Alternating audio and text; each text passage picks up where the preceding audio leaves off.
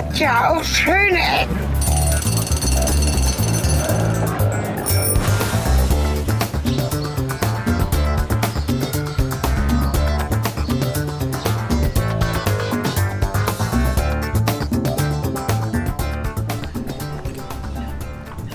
Hallo und willkommen zurück zu einer neuen Folge Schöne Ecken mit leicht belegter Stimme. Es ist früher Morgen und wir machen etwas mal ja ein Besonderes, denn wir machen eine ja einen Reisebericht, äh, auch wenn wir das schon mal gemacht haben. Aber dieses Mal sind wir beide zu Hause. Ja, aber das hatten wir auch schon mal gemacht. Das haben wir auch schon mal gemacht. Okay. Aber wir haben keinen Reisebericht gemacht, der so umfassend mit verschiedenen Stationen durch einen Ort durchspaziert. Vielleicht sagen wir noch kurz unseren Namen, bevor es losgeht. Hier Ja, spricht hallo der Cornelis. Ha- Hallo, Sven.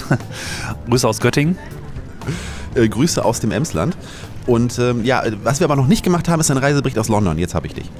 Richtig, und ich habe auch überlegt und geguckt, wir haben noch nie einen Reisebericht gemacht aus einer der großen europäischen Städte, oder? Also wir waren zwar in Hauptstädten kleinerer Länder, sowas wie Vilnius oder gut Stockholm, aber wir waren nicht in Rom oder Paris oder London oder Madrid. Da ist also eigentlich noch einiges offen. Athen, also diese ganzen berühmten Groß- und Hauptstädte Europas sind von uns noch sehr unbesucht und unbearbeitet. Ja. Jetzt geht's los. Ja, irgendwann werden wir auch garantiert mal eine, eine, eine Serie über London und die Umgebung machen, weil ähm, ja, ich, also die Situation ist eigentlich die, ich war mit meiner Familie in London, hatte dort keine Zeit, eine direkte äh, Live-Schalte mit Cornelis zu machen, weil einfach da war mal Familienurlaub angesagt.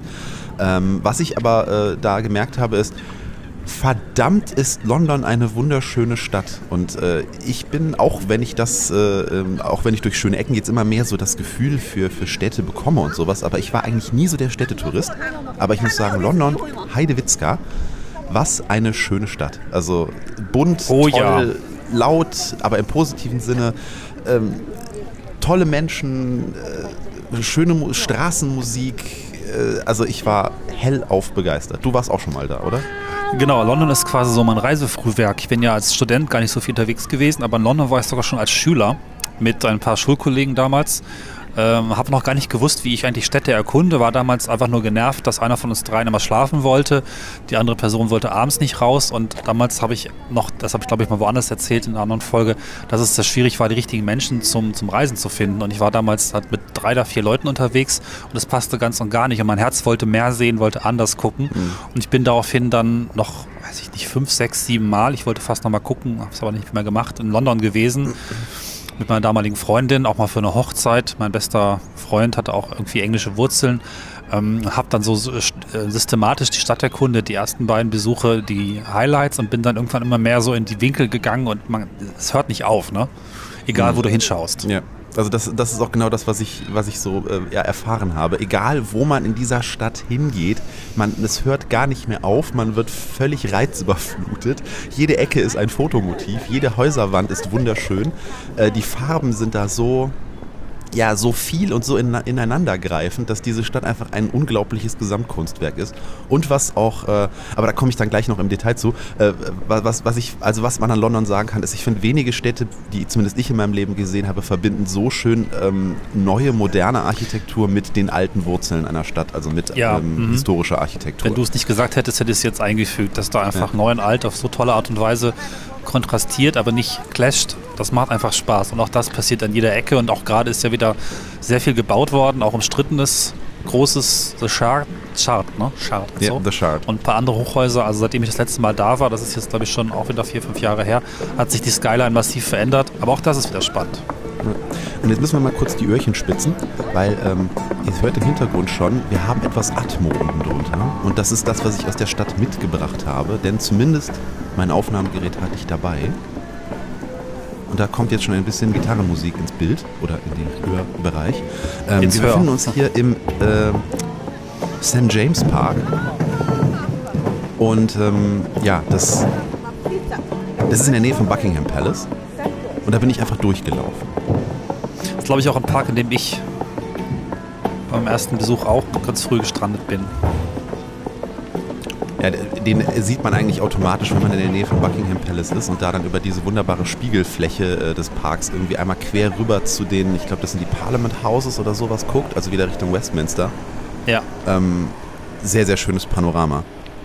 Und ähm, ja, der Park an sich ist, ist halt so ein ziemlich langer See äh, und der Park liegt da drumrum. Ähm, man kann von da aus eigentlich von Buckingham Palace sehr schön zu Fuß äh, Richtung Westminster, also auch Westminster Abbey und ähm, wo halt auch der Big Ben ist. Und äh, ja, ähm, also jetzt der Park selber ist jetzt nicht was, was man irgendwie äh, hundertprozentig gesehen hat, aber er soll mal exemplarisch für andere große Parks in der Stadt stehen, also zum Beispiel auch für den Hyde Park und sowas.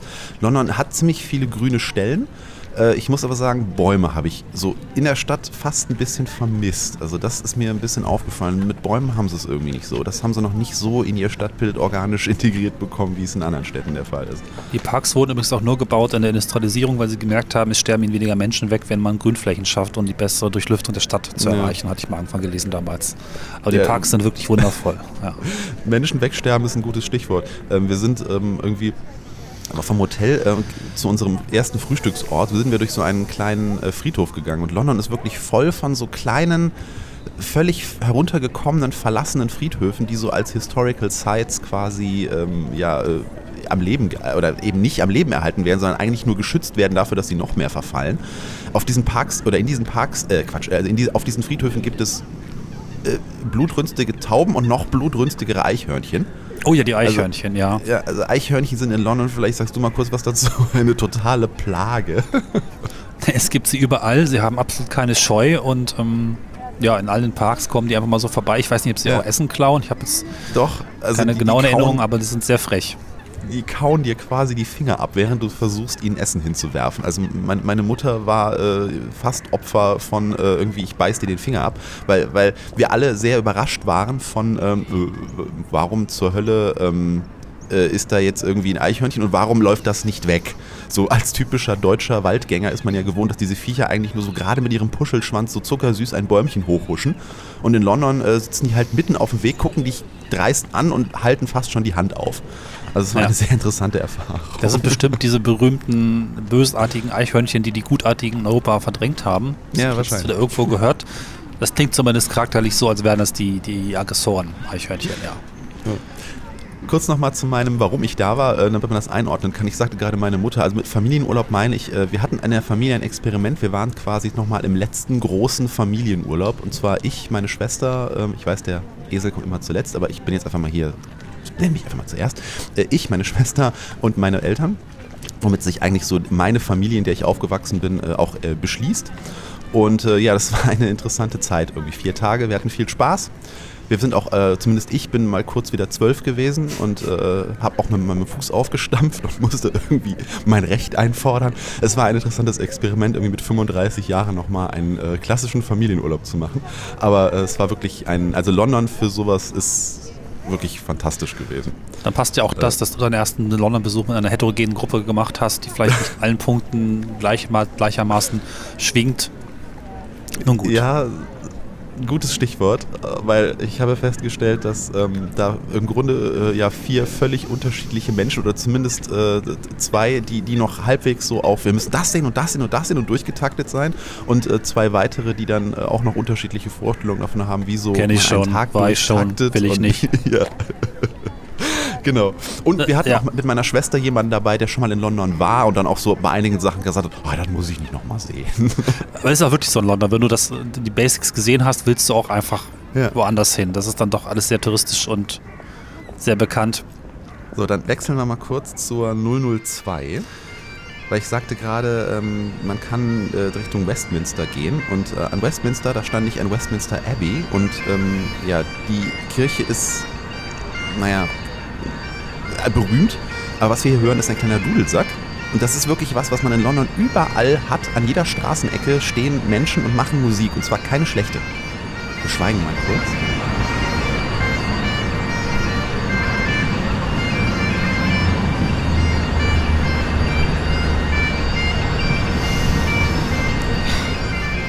Schön.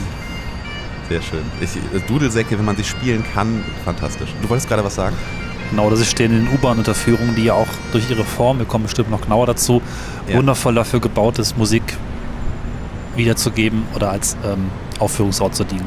Ja, also ganz, ganz großartig. Also ich hab, bin da auch wirklich fast arm geworden, weil ich im Grunde jedem irgendwie äh, ordentlich die, die die, die Pfunde äh, in ihre Hütchen und Kisten und Geigenkästen und äh, Rappelschalen und was weiß ich was reingeworfen habe. Weil äh, wenn ich sie schon aufnehme, dachte ich mir, dann muss man sie auch äh, ganz besonders dafür entlohnen.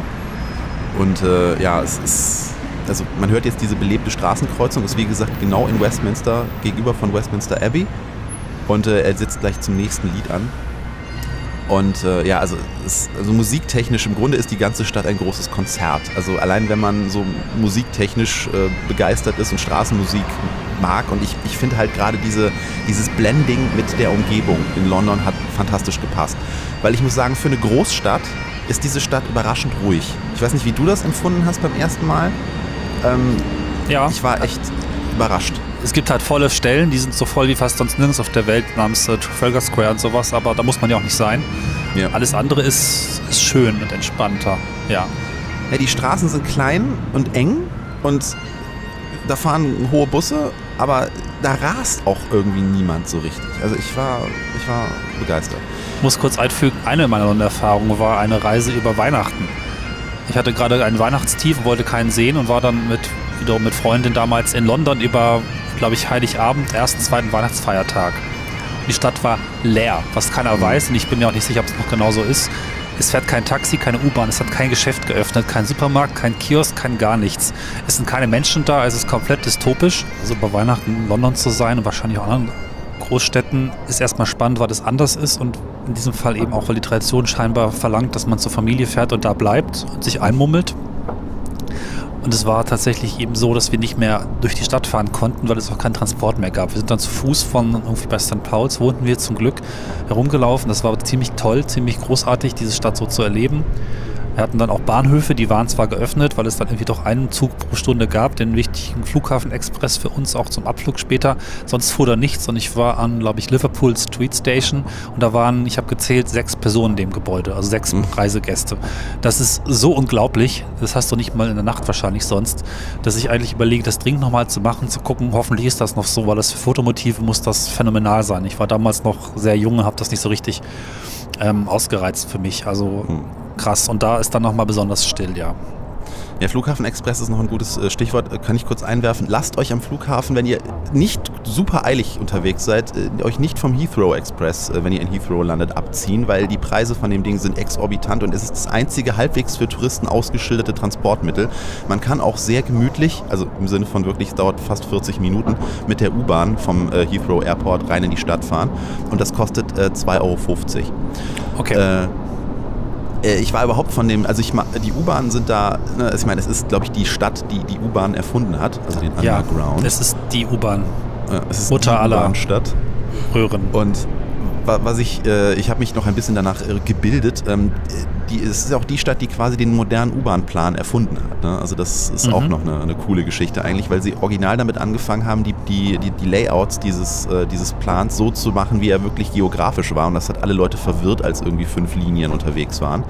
Und ähm, einer der, der, ähm, der damaligen Designer, ich habe seinen Namen jetzt leider nicht parat, kam auf die Idee, äh, man könnte doch einfach diesen, diesen Plan geometrisch auslegen und ihn auf die Linien und Querverbindungen beschränken und das Ganze dann auch noch farbig gestalten. Und so müssen sich Leute nur noch darüber Gedanken machen, wohin sie, vor, wohin sie wollen, wo sie umsteigen müssen und wo das Umsteigen halt auch geht. Also das ist eine, da denkt man heute so gar nicht drüber nach, weil U-Bahn-Pläne sehen halt immer so aus und ich habe mir selber, glaube ich, noch nie darüber Gedanken gemacht, dass die gar nicht der tatsächlichen Entfernung entsprechen. Ich glaube, das, der Grundtrick war auch, dass die, die, ähm, der U-Bahn-Plan hat nur 90 Grad Genau. Oder 90 Grad gedreht und, und 45 Grad mit leichten Kurven.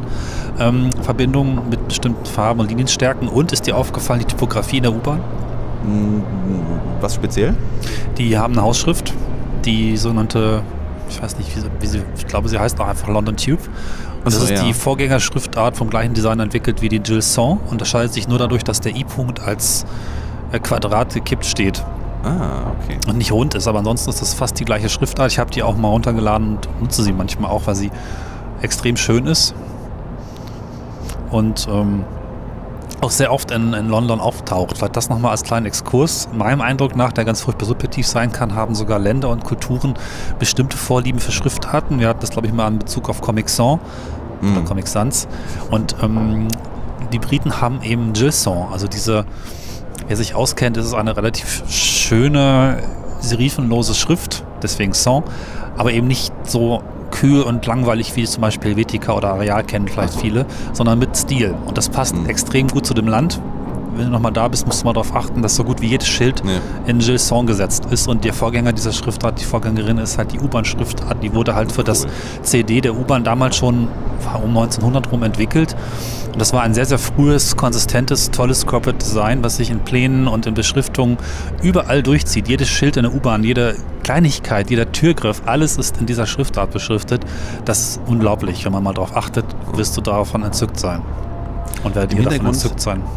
Im Hintergrund hören wir übrigens gerade Blackfriar Station, äh, eine sehr bemerkenswerte U-Bahn-Station oder überhaupt Railway Station, weil sie halt auf der Themse oben drauf ist.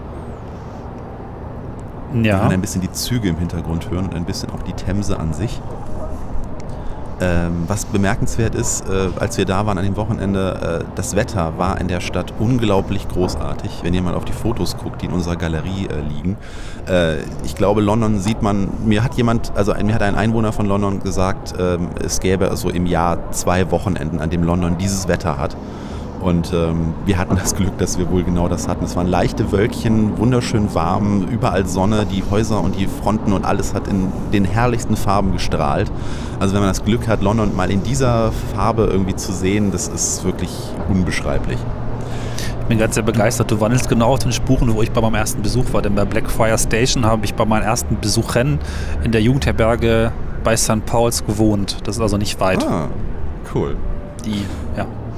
Du hast eben auch die halbrunden U-Bahnhöfe oder halbrunden äh, U-Bahn-Brücken erwähnt. Und jetzt sind wir in so einer, unter so einer Brücke und hören ein Geigenkonzert. Und auch da können wir mal ganz kurz die Luft anhalten.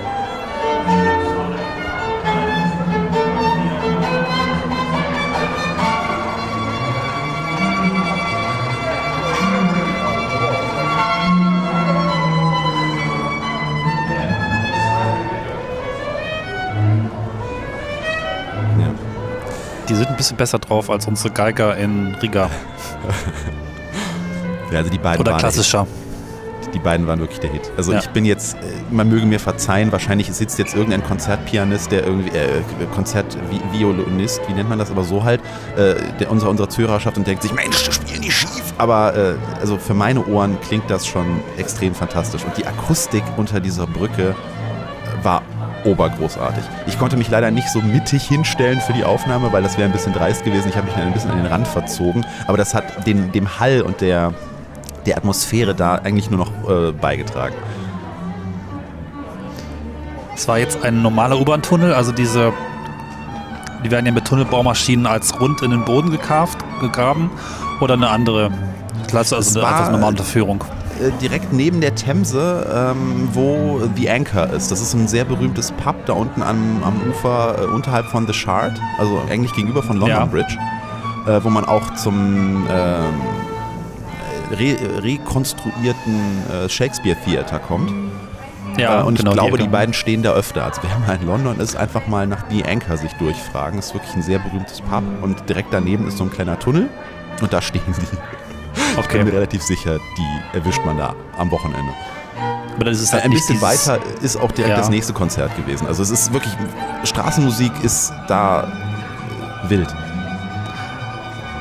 Alles klar. Dann ist es halt nicht so ein tiefgelegener Tunnel, was es ja auch gibt, wo du erstmal Ja. 15 Rolltreppenstufen ewig Kilometer weit nach unten fährst und dann wird unten aber auch noch musiziert in einem sehr schmalen, aber trotzdem toll klingenden, verfließten Gang.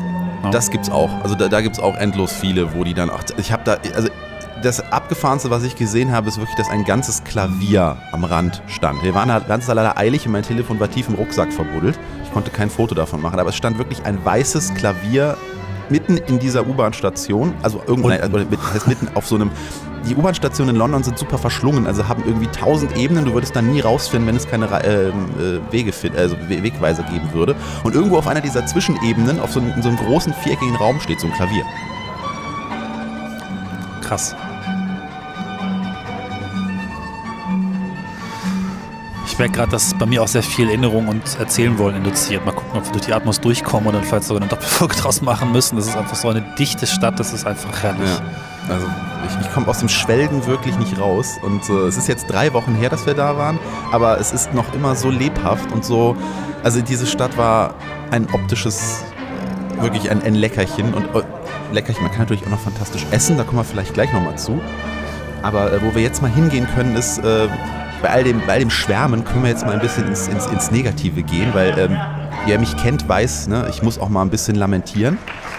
Ja, Applaus. Mal, genau, jetzt haben wir Applaus. Jetzt können wir mal zur 004 U-Bahn gehen. Ja. Und worüber ich wirklich mal lamentieren muss, das ist die Negativseite der U-Bahn. Weil die gehört die doch dazu, die macht sie doch erst zu dem, was sie ist. Ja, ja wahrscheinlich. Aber ich, äh, ich hatte, ich habe ja noch nie in meinem Leben konfrontiert worden mit äh, einer Form von ja, äh, Klaustrophobie. Und da mhm. hatte ich es. Also das war auch das, das musste ich auch wirklich erstmal verarbeiten. Äh, meine Familie wusste in dem Moment auch nichts mit mir anzufangen, weil ich stand in dieser U-Bahn okay. und die, die ist halt, die wird immer voller. Man steht da so drin und dann kommen mhm. mehr Menschen rein und irgendwann ist man wirklich so gepresst irgendwo am Rand. Und dann kommt bei mir scheinbar dieses Gefühl, ich bin 50, 100, keine Ahnung wie tief unter der Erde, in einer Röhre, in einem Zug, der da durchschießt. Um mich herum sind tausend Leute. Und bei mir hat dann so eine, so eine Art, äh, wie, wie hieß diese Serie, der so über, über scharfe Sinne hatte? Pretender, Profiler, ich weiß es nicht. Äh, auf einmal, ich, ich konnte wirklich, ich konnte jedes Parfum riechen, ich konnte jeden Pups riechen, ich konnte oh. jeden Schweißausbruch oh. riechen. Bei mir hat sich alles so, weißt du, wie, wie so Zeitlupeneffekte in diesen, in diesen Filmen, wenn du so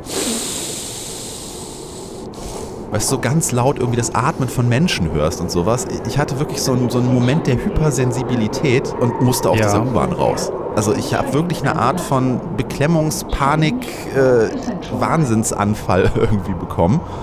Und das hat sich so weit fortgesetzt, dass es an, an, an einem der Morgen, äh, da war Rush Hour, wir haben, es war halt dann der Montagmorgen, äh, da war wirklich richtig fiese Rush Hour und das war auch mein erstes, äh, mein, mein erster, äh, ne, meine erste Begegnung mit der Londoner Rush Hour, die ja auch irgendwie so legendär in der U-Bahn ist. Mhm. Und dann kommt ein U-Bahn-Zug an, der, der, der Bahnsteig ist voll und der Zug ist voll. Und mit voll meine ich nicht so deutsche S-Bahnen. Da sind ein paar Leute drin und du musst irgendwie stehen. Nein, nein die Tür geht auf und ihr kommt schon so eine, also die, die Menge an Menschen da drin entlastet sich dadurch, dass die Tür aufgeht und ihr kommen so drei Hintern entgegen. Und, so, äh, und dann denkst du, da kommst du doch nicht mehr rein. Und während in, in, in, äh, in Asien ja äh, so es wirklich Leute gibt, die Leute in Züge stopfen, Quetscher, äh, machen ja. das da halt die Londoner selber. Mhm. ja.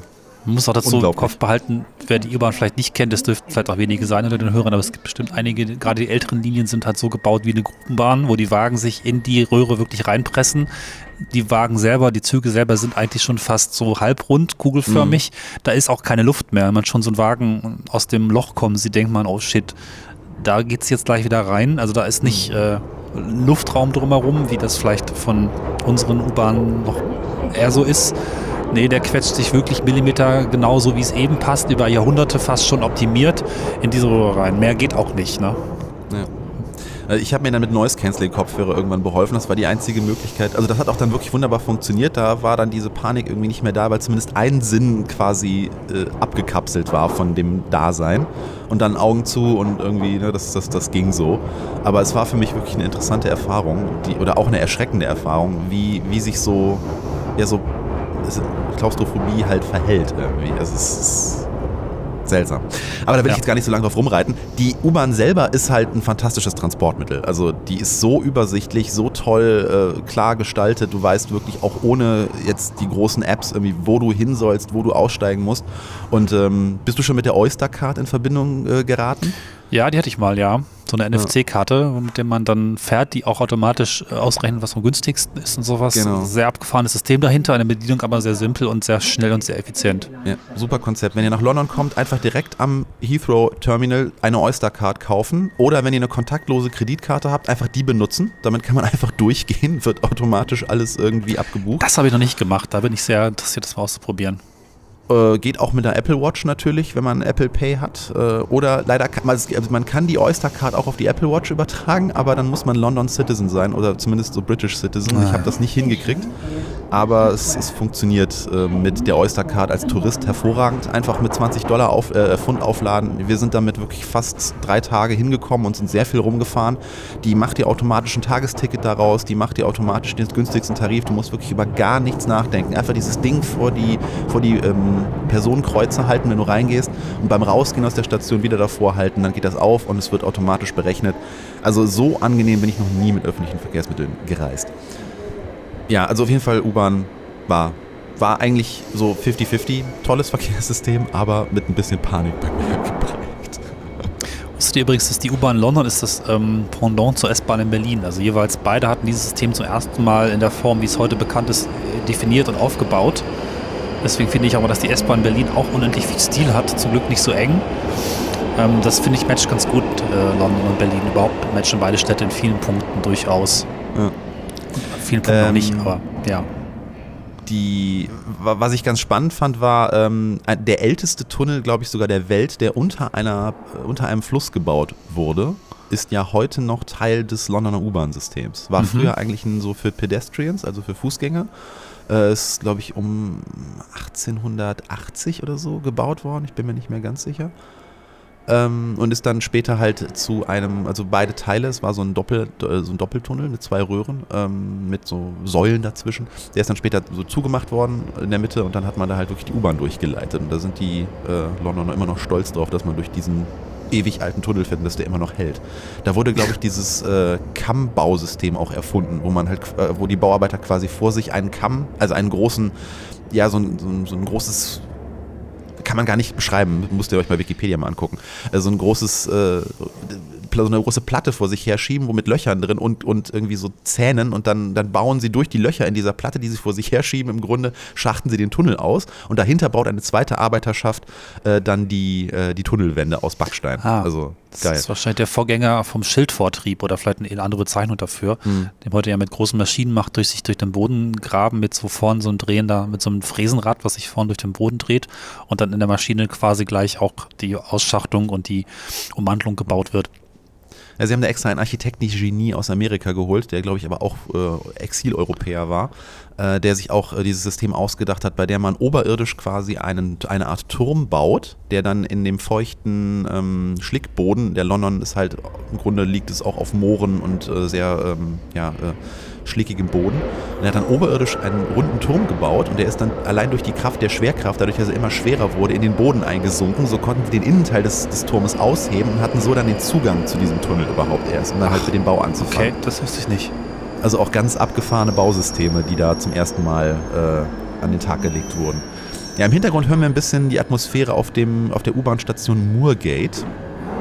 Und äh, die Namen dieser U-Bahn-Station sind auch sehr oh interessant, oh, ja. weil Moorgate, äh, ich sagte gerade schlickiger Boden, ähm, Moorgate war wirklich früher ein, äh, lag an der Stadtmauer des alten Londons und war eben wirklich die, also der, der, das Stadttor, was ins Moor geführt hat. Also das ist da wirklich Programm.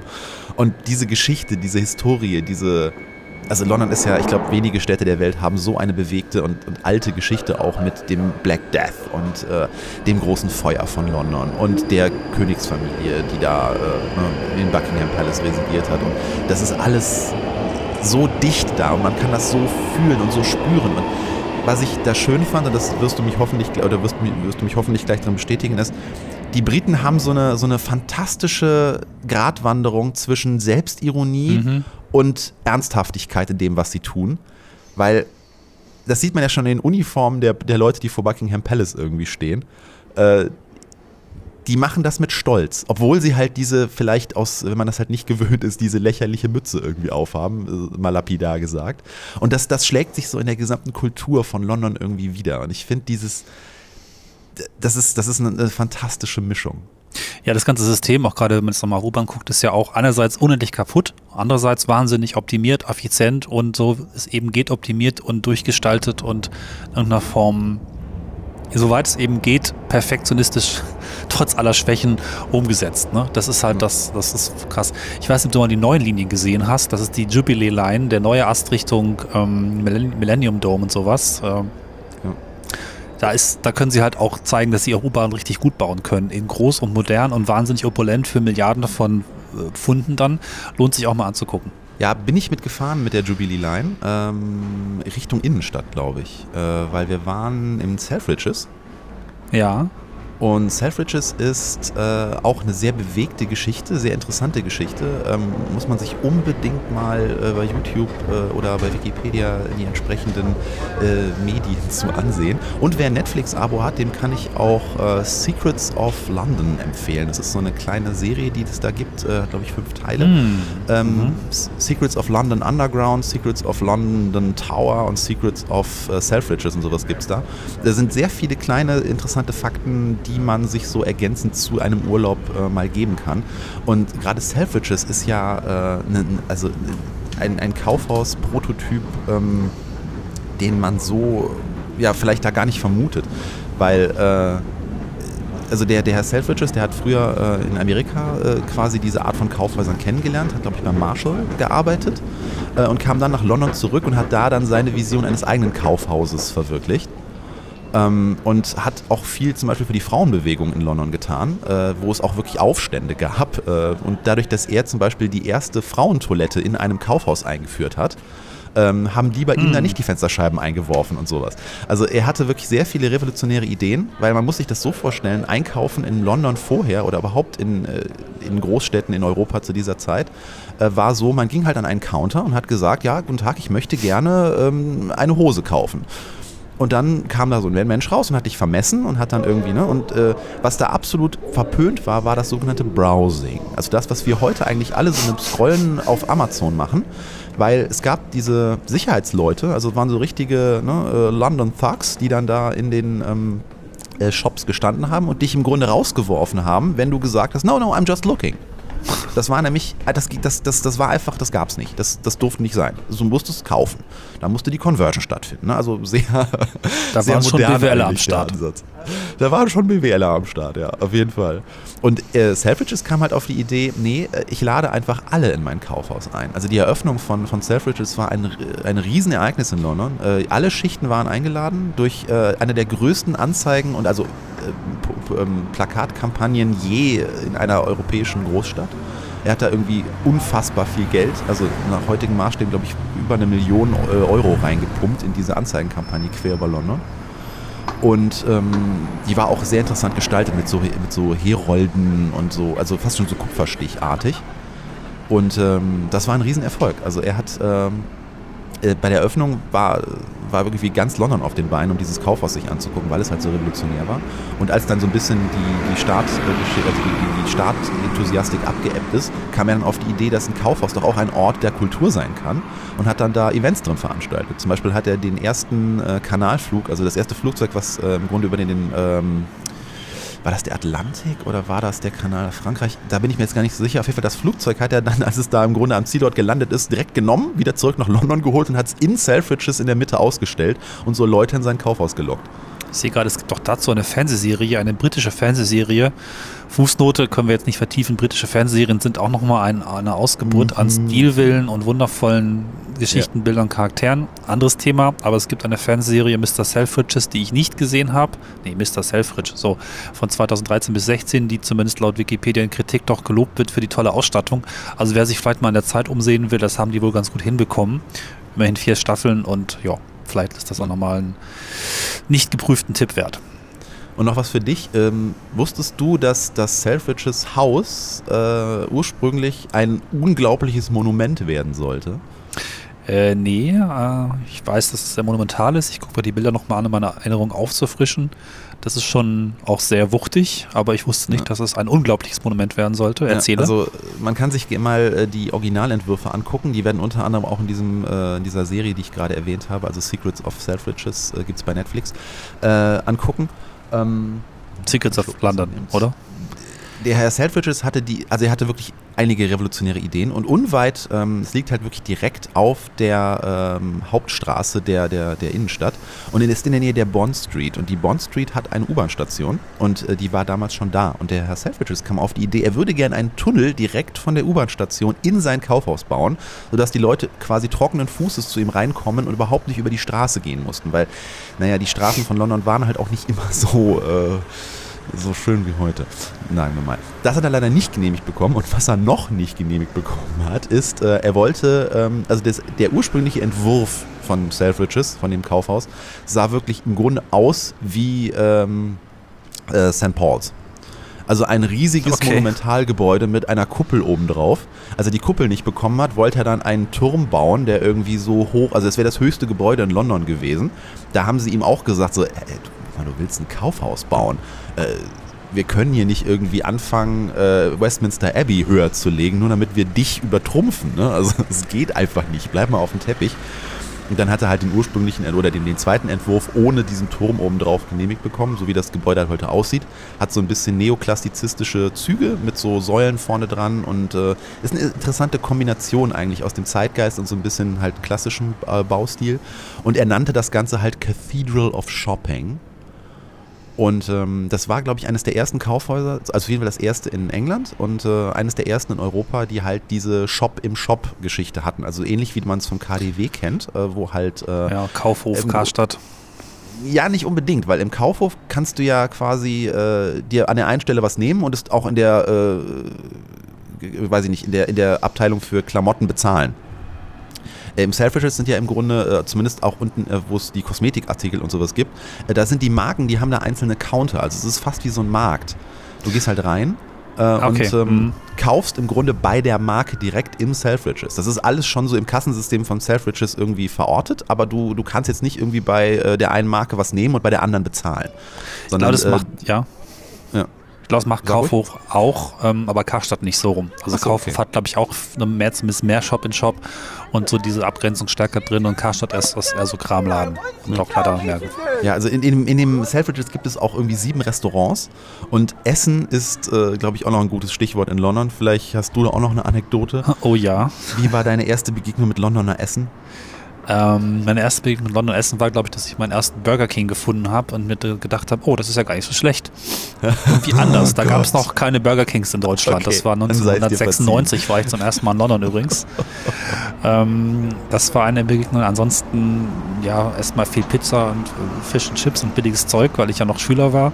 Und eine Okay. tolle Geschichte ist aber indisches Essen in London. Und zwar indisches, indisches Essen mit indisch, indisch, indisch, indisch scharf. Ja. Was also eine unglaubliche Erfahrung war mit Schweißausbrüchen, Tränen und äh, spürbaren Effekten über Tage. Aber geil. Also das ist unglaublich. Hast du mal indisch gegessen?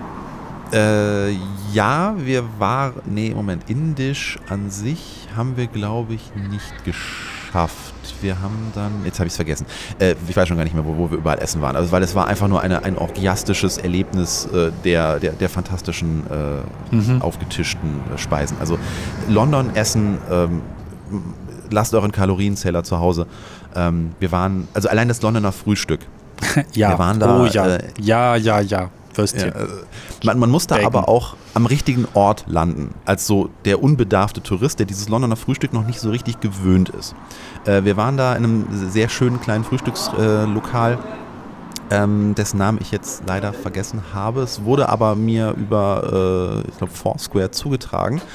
Und die hatten eine sehr kleine übersichtliche Karte, hauptsächlich Locals drin und ähm, gar nicht so, also war ein bisschen ab so der typischen Touristen-Spots. Äh, und äh, also köstlich. Also man denkt ja immer so an, an Black Beans und irgendwie äh, hier ähm, äh, so, so, so, so Würstchen und sowas, aber es Genau. gibt auch noch andere äh, Ausprägungen, äh, wie zum Beispiel so French Toast und dieses ähm, also so große Arten Om Omelette, die dann mit irgendwie mit, mit, mit, mit, mit Speck und so sind und sowas. Also wenn man sich da so ein bisschen durchfuchst und sich ein bisschen drauf einlässt, also so gut essen wie in London habe ich selten irgendwie erlebt. Ja, es gab sogar eine Jugendherberge, die war damals auch so ein Geheimtipp, wenn man günstig in London übernachten wollte, weil sie damals auch Einzelzimmer hatten. Ich weiß nicht, ob das noch so ist. Jugendherberge, irgendwie St. Paul's oder sowas, oder City of London hieß das Ding. Lange nicht mehr gewesen. Da gab es aber auch schon in der Jugendherberge Schweine tolles, geiles britisches Frühstück natürlich etwas mit dem klassischen Würstchen, Bohnen und Baconzeug, aber das war für ein Jugendherbergs Frühstück auch schon richtig, richtig, richtig gut. Ah, Mhm. ich hatte das verdrängt.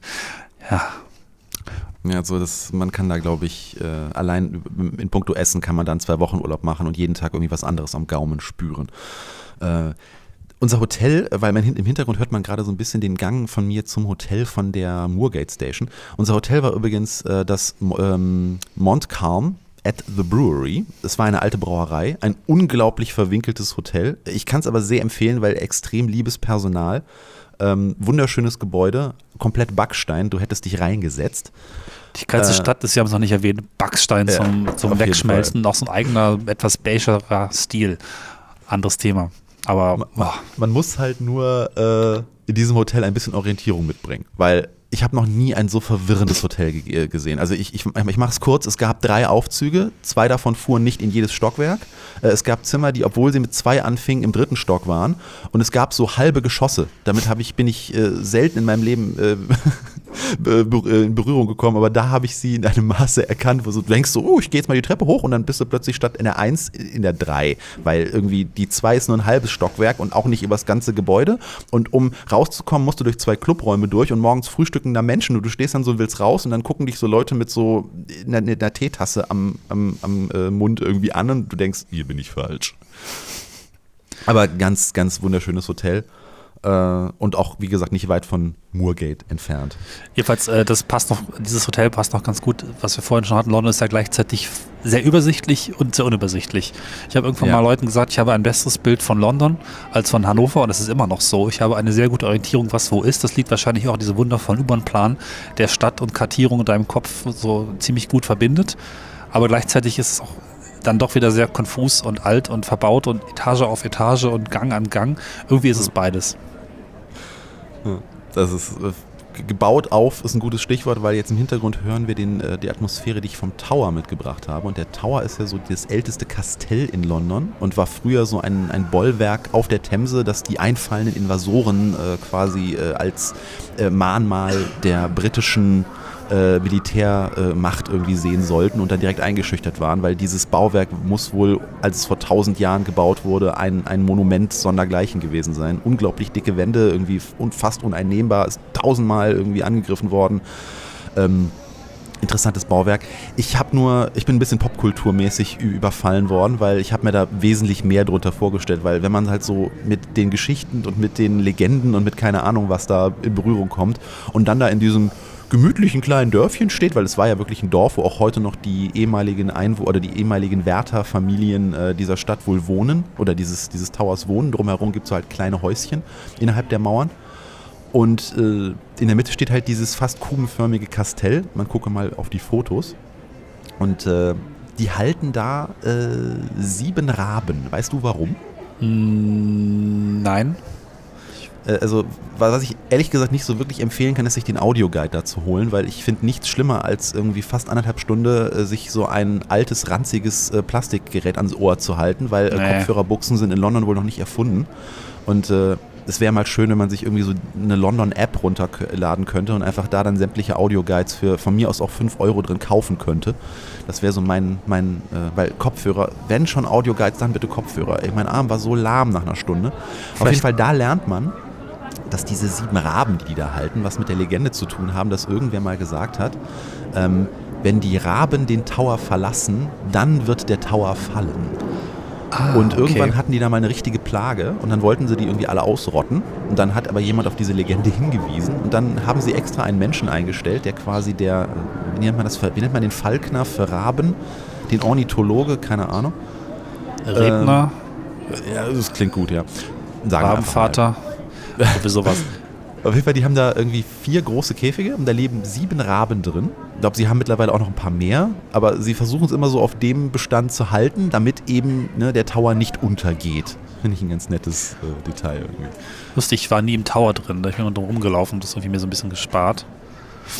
Schön, das mal zu hören. Die Geschichte kann ich noch nicht. Vielleicht mal ganz kurz, wo wir über Apps sprechen, habe ich ein Ding vor kurzem erst entdeckt und ich muss dringend nach London, um das auszuprobieren. Das ist nämlich eine Londoner Architektur-Map, äh, App mit einer Map entsprechend. Die heißt London Architectural Guide einfach nur. Das verlinken wir hier auch.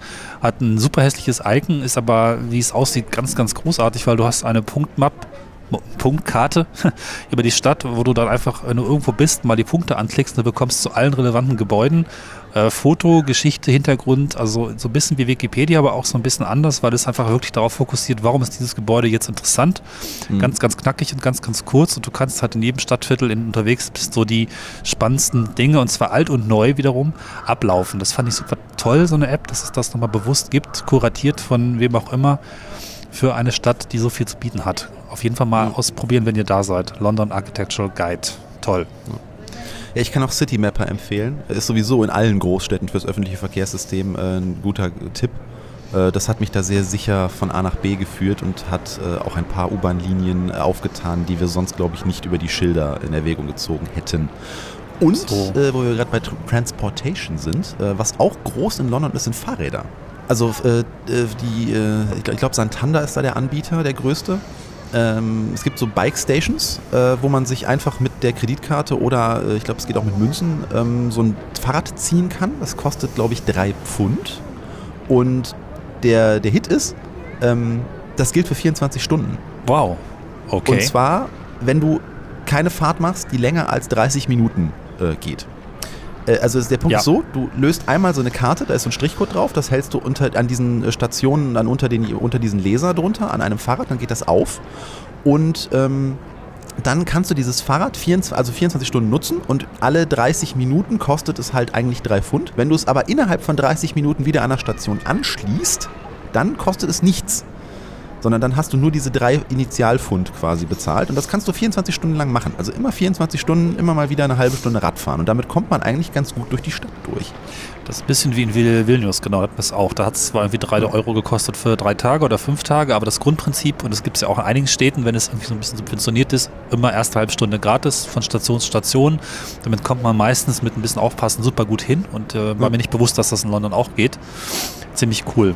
Wobei Fahrradfahren ist tatsächlich cool, ja. Ja. ja, schade ist nur, dass man an vielen, also durch viele Parks mit dem Rad nicht durch darf. Also wir hätten oh, gerne den Hyde okay. Park zum Beispiel einmal quer durch, durchkreuzt und äh, das, das ging nicht, weil wir haben einfach keinen Weg in diesen Park reingefunden, wo kein No Cycling dran stand. Bei meinen letzten Besuchen habe ich mir Fahrräder geliehen Allerdings tagesweise. Das geht auch relativ günstig bei so kleinen Läden. Jetzt hast du irgendwie so 20 Pfund, glaube ich, für einen Tag oder 15 oder irgendwas. Und es gibt auch Fahrradkarten, die dir quasi Schleichwege jenseits der großen Routen beschreiben, mhm. die auch durchaus so mit ein paar Fahrradspuren und Abbiegegeschichten so gebaut sind, dass du da sehr gut von A nach B kommst. Es ist halt auf mehreren Ebenen lustig. Zum einen kann man Linksfahren üben. Das geht mit Fahrrad ja. eigentlich ganz gut, weil man da genug Zeit hat aufzupassen und zu reflektieren. Außer Kreisverkehren. Außer vielleicht Kreisverkehren. Aber es geht auf jeden Fall, man gewöhnt sich dran. Und äh, London ist halt mit dem Fahrrad nochmal eine ganz andere Geschichte. Ja. Ich bin da auch, äh, Geheimtipp für London ist der ähm, Regents-Kanal, also ein Kanal, der sich komplett durch den Norden von London zieht. Den kann man zu Fuß laufen, dann dauert es einen Tag oder mit dem Fahrrad abfahren, dann dauert es einen halben. Es mhm. ist also, da sind keine Touristen im eigentlichen Sinne, du kommst aber an allen möglichen Rückseiten vorbei, unter anderem aber auch Camden geht es direkt durch und du endest dann in den Docklands bei den neuen Gebäuden und so weiter. Also du hast da eigentlich alles drin, was die Stadt ausmacht, aber von hinten. Geheimtipp, wenn ihr mal in London seid und Zeit mitbringt, den Regents-Kanal, der so beim Regents Park startet oder an Little Venice im Nordwesten, einfach mal komplett langlaufen. Das ist super. Das ist also das Tollste, was ich in London gesehen habe, wenn man schon so ein bisschen Gespür für die Stadt hat als Ergänzung. Und mit dem Fahrrad eben auch toll. Ja, also äh, überhaupt, ich glaube, man, also man, muss da nochmal hin, also ich muss da nochmal hin und dann auch ähm, die, die Geheimtipps wirklich mehr angucken, weil ähm, wir haben jetzt natürlich vor allem aufgrund dieses Sightseeing-Urlaubs äh, halt die Touristen, typischen Touristenfallen irgendwie mitgemacht. Ist ja auch Also wir okay. waren zum das Beispiel auf The Shard auch, ja, wir waren zum Beispiel auf The Shard auch wirklich oben. Das ist das höchste Gebäude in London. Ein riesengroßer äh, Glaspin, der da mitten in der Stadt steht, direkt an der Themse. Ähm, wahnsinnig toller Ausblick. Ich muss aber sagen, wer wäre irgendwie, man kann auch einfach auf die Spitze von St. Paul's steigen. Da muss man ein bisschen. War ich auch ähm, noch nicht. Also der Ausblick von St. Paul's wurde mir gesagt, ich bin nicht hochgestiegen, weil an dem Morgen konnte ich mir einfach diese, ich glaube es sind 3000 Treppen oder sowas, also irgendwie zweimal der Kölner Dom oder so, keine Ahnung, weil das sehr ausufernd ist, wie du da um diesen, diesen Haupt, ähm, diese Hauptkuppel herum nach oben dich windest. Das war mir einfach zu viel an dem Morgen, weil ich auch da aus dieser U-Bahn rauskam und mir ein bisschen ömmelig war. Ja. Aber der Ausblick von da oben muss äh, wohl noch, also viele sagen, es, es muss wohl beeindruckender sein als von The Shard. Einfach weil man keine Glasfront irgendwie vor sich hat. Trotzdem ist das nett. auch günstiger. Ich genau, es kostet nämlich, glaube ich, äh, ja doch, äh, St. Paul's kostet auch Eintritt, aber ich habe jetzt nicht im Kopf, wie Ja. viel. The Shard kostet, glaube ich, irgendwas um die 30 Pfund und das finde ich schon echt heftig. Das du ist so da oben Ausblick. Dann, ja, nochmal fünf, äh, für 5 Euro irgendwie Kaffee kaufen musst und sowas. Ja, euer Gebäude war teuer, aber das müssen jetzt vielleicht nicht die Touristen bezahlen. Aber Ja, okay, es genau. geht. Ja, und es ist auch, glaube ich, einfach auch mal fraglich schön. Also im Chart wurde ja auch wirklich viel gestritten. Es zerstört die Skyline oder fängt an mit einer Skyline, die sich jetzt gerade aufbaut, die eben Ja. nicht zur Stadt passt, wo auch wirklich Architekturkenner sehr, sehr kritisch sind. Und ich habe da auch nicht so ein sehen wollen Gefühl, außer dass es vielleicht ganz nett ist. Es gibt, glaube ich, oben so ein, so ein Glasbodendings, oder? Wo man so bei der Stadt ein bisschen schweben kann. Ist das richtig? Das habe ich jetzt nicht gesehen, aber kann sein, ja. Vielleicht ist es Also- auch ein anderes Gebäude, aber irgendwo wird das mal wahrgenommen, dass es das gibt.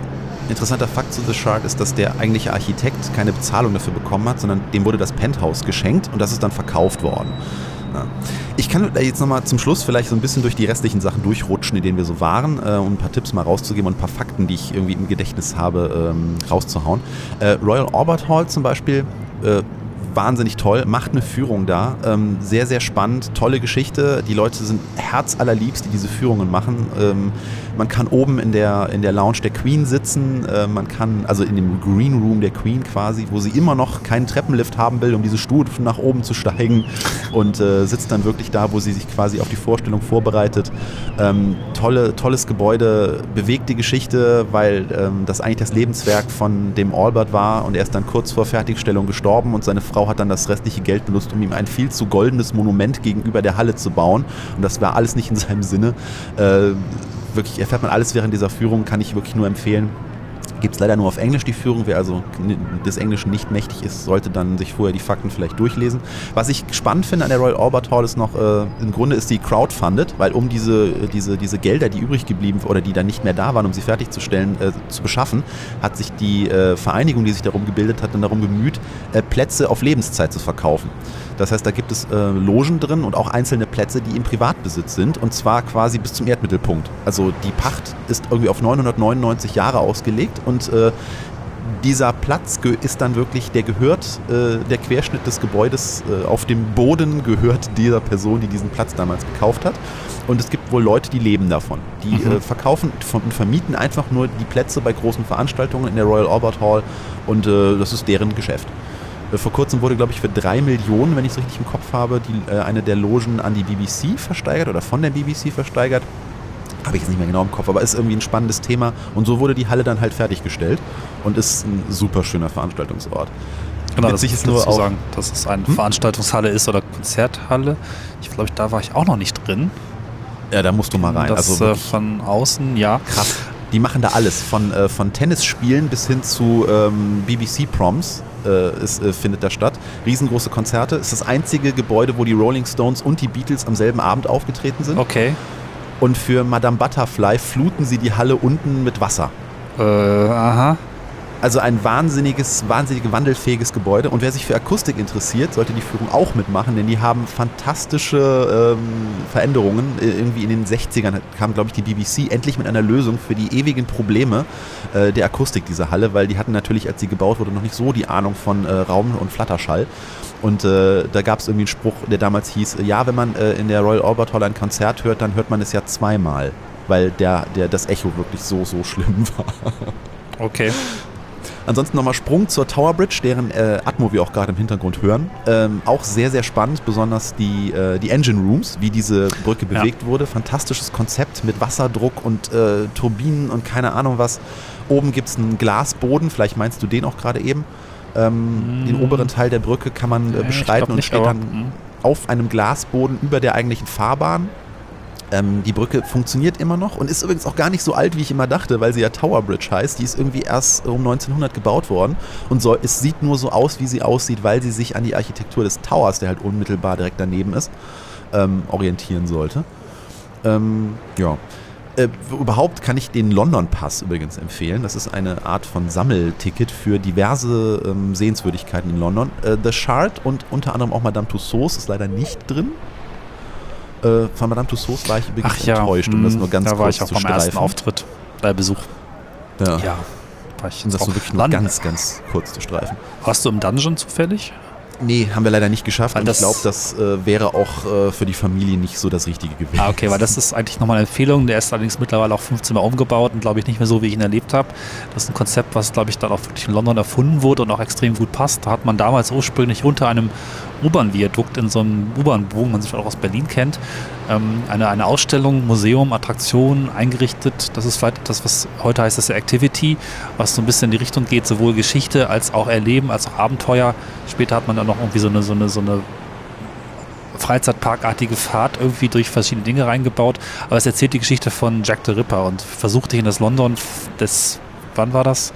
Ähm, diese, diese Zeit letztlich einzutauchen zu lassen mit, mit Sounds, mit Atmosphären, mit ähm, einem Bühnenbau und äh, all solchen Elementen. Und es ist super spannend, man lernt was dabei, es ist äh, Atmosphäre, das macht schon Spaß.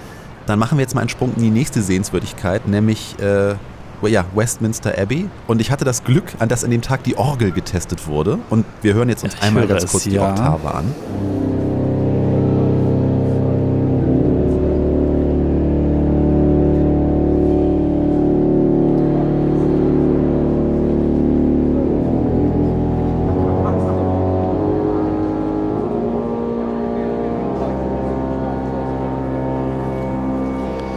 Jetzt läuft im Hintergrund äh, den Rundgang, den ich durch äh, äh, Westminster Abbey noch gemacht habe.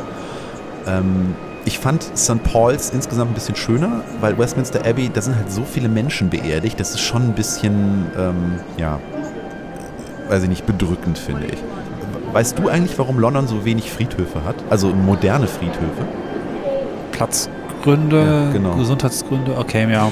Genau. Es muss ja furchtbar eng gewesen sein, in dieser Stadt, dass man sich überhaupt darauf geeinigt hat, Ja. mal Parks zu bauen, war ja schon wohl auch ein großes Ding. Und das spielt auch in die Richtung.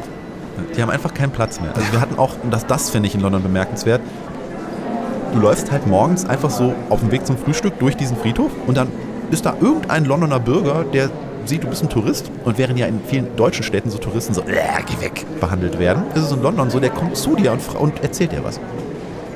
Das hatten wir wirklich an zwei Stellen und das fand ich sehr, sehr angenehm, ähm, dass die auch Touristen gegenüber so relativ aufgeschlossen sind irgendwie. Und wir hatten da wirklich eine sehr schöne Konversation morgens, wie er uns erzählte, so, ja, hier ne, und so und so und warum ist dieser Friedhof so historisch und wer ist hier beerdigt und ja, und dann fragte meine Schwester ihn so, ja, und warum sind so wenige moderne Friedhöfe in London, wo er meinte, ja, wir haben keinen Platz mehr.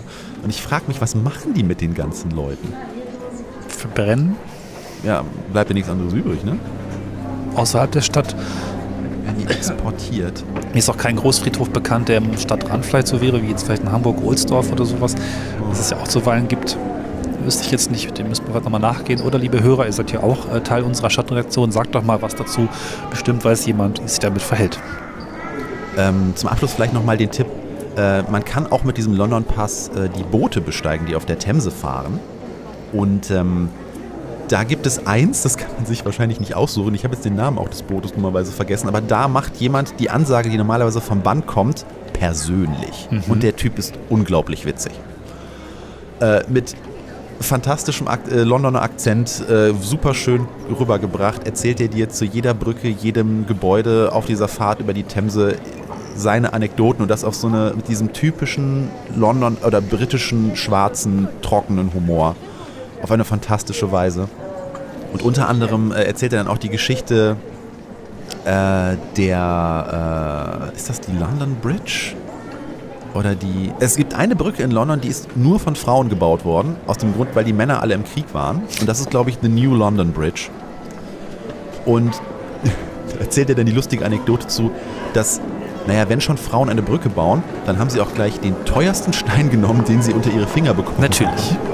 Roségold. und, und ähm, Oh, die Orgel die, dadurch reinigt sich diese Brücke selbst. Das ist die einzige Brücke, die nicht abgespritzt werden muss, weil dieser Stein so hochwertig ist, dass er allein durch Regenguss Ah. komplett sich abwäscht. Und das ist die einzige Brücke, die im Zeitplan und im Budget fertig wurde. Vielleicht sollten wir auch Frauen nach Berlin zum Flughafen lassen, dann wäre der auch schöner geworden und fertig. Ja, gut. vielleicht. Zu spät dafür. Und damit ähm, springen wir mal zur 0015. Ja, ich muss gerade noch mal kurz festhalten, du hast trotz meiner vielen Besuche auch wiederum viele Dinge gemacht, die ich noch nicht gemacht habe, auch durch meine gewisse Allergie, mich mit den Standards zu beschäftigen, was sicherlich Mhm. auch nicht immer klug ist, aber es gibt nochmal einen anderen Blick auf die Stadt, das finde ich gerade auch super interessant. Ah, und äh, es ist alles so furchtbar dicht. Also wir haben bisher, ich glaube ich, höchstens das, was kommt hinter Promille, das ist noch kleinere Einheit von der Stadt, Ja. 0,00001 Prozent dessen angesprochen, was da irgendwie drin steckt. Für die, die die Stadt nicht kennen, ist es so viel mehr. Ja, also ich, ich, ich habe jetzt auch bestimmt die Hälfte vergessen und sobald wir gleich den Abschlusssatz sprechen, fallen mir noch fünf Dinge ein, die ich unbedingt noch hätte erzählen wollen, das weiß ich. Aber das halten wir uns dann einfach mal warm für eine Serie äh, London und Umgebung, die wir auf jeden Fall mal äh, irgendwann machen sollten. habe genau die gleiche Weil- Idee, dass wir dann nächstes Jahr mal einfach hinfahren, uns mal wirklich ein Wochenende mit einer Stadt beschäftigen, Geräusche sammeln, aber auch nochmal Geschichten sammeln und Orte finden und daraus dann einfach mal eine Handvoll von Folgen machen, weil die Stadt hat es verdient. Ja. Äh, Damit könnt ihr uns hier, hiermit darauf festnageln, liebe Hörerinnen Ja. und Hörer, dass wir euch das jetzt versprochen haben. Im Hintergrund hört man jetzt nochmal ein bisschen Straßenmusik zum Schluss, aufgenommen von besagtem Boot auf der Themse rüber zur äh, Westminster Bridge, glaube ich. Also die Brücke, die rüber nach Big Ben führt. ähm, da stand derselbe Dudelsackspieler, den ich am Tag vorher äh, vor Westminster Abbey aufgenommen habe, dann jetzt mitten auf dieser Brücke und beschallte die Themse. Und damit, wie gesagt, es gibt noch tausend andere Dinge zu erzählen und ich habe dich jetzt auch ein bisschen tot geredet, weil es war ja auch mein Urlaub. Ja, ich habe ich hab halt gemerkt, dass da ganz viele Geschichten wieder hochkommen, weil ich einfach jetzt ein Ja. Weilchen von weg war. Also London war meine große Liebe, reisetechnisch vor Spanien. Da merkt man schon, das ist ein bisschen her, weil Spanien mache ich seit 2006 so ungefähr. Ähm, habe es gerade ein bisschen vernachlässigt, ich merke, das ist auch schade, aber es ist auch eine Schwierigkeit beim Reisen. Man kann ja nicht alle Orte gleichermaßen immer wieder besuchen. Es gibt so ein paar Dinge, die dann irgendwann sich äh, festsetzen, aber selbst das, äh, da müsste man schon Rentner sein. Ich komme drauf, mein Vater ist gerade Rentner, ich bin neidisch auf ihn, er könnte reisen ohne Ende, macht es aber leider nicht. Ich würde es tun und bräuchte viel mehr Zeit, die ganzen tollen Orte auch zu beobachten, wie sie sich entwickeln.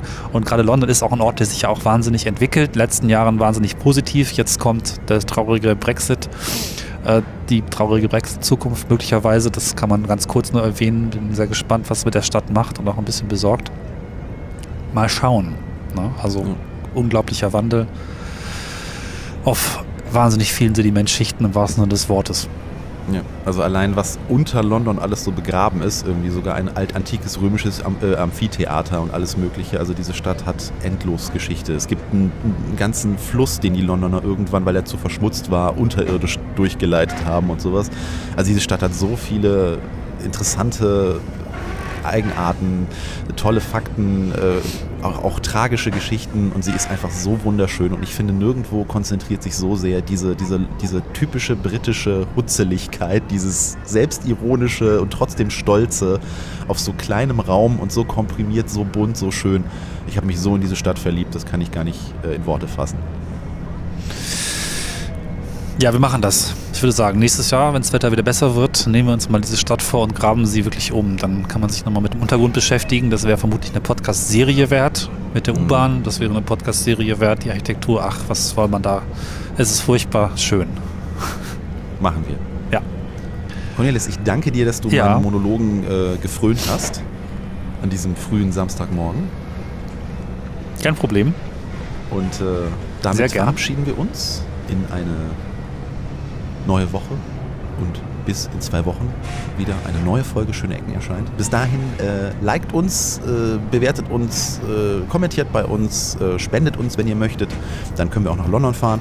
Äh, gebt uns einen Swipe nach rechts bei Tinder. Was? Ich weiß es gar Sind nicht. wir das schon? Und Wir sollten mal vielleicht das bei Tinder anlegen. Schöne Ecken bei Tinder. Mal gucken, was da passiert. Und äh, ja, in diesem Sinne, wir haben euch lieb. Macht's gut. Bis dann. Tschüss. Tschüss.